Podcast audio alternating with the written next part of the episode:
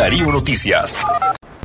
La violencia política y misoginia contra las mujeres desatadas por el gobierno y el uso de las instituciones públicas para la represión de la ciudadanía inciden directamente en la agudización de la violencia machista, porque los agresores se ven alentados para cometer sus crímenes ante la, ante la indefensión total de la víctima y la posibilidad que les garantiza un régimen de impunidad que puede, en la inseguridad jurídica que vive el país, pues, dejar pasar a estos criminales sin ningún castigo.